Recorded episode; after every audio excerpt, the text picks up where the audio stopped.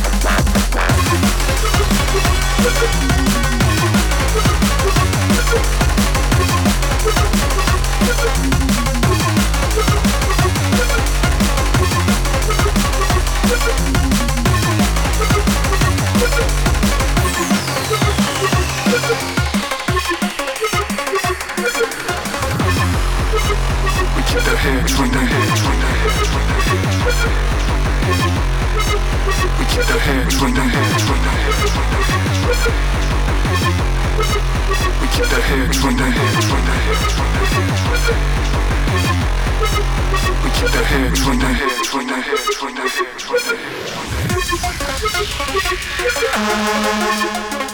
so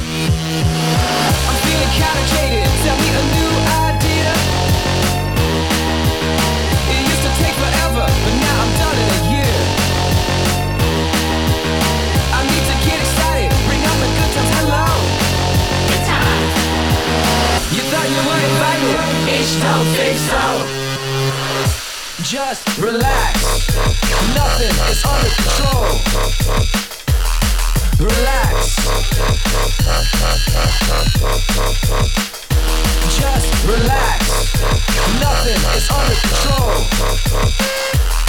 Relax.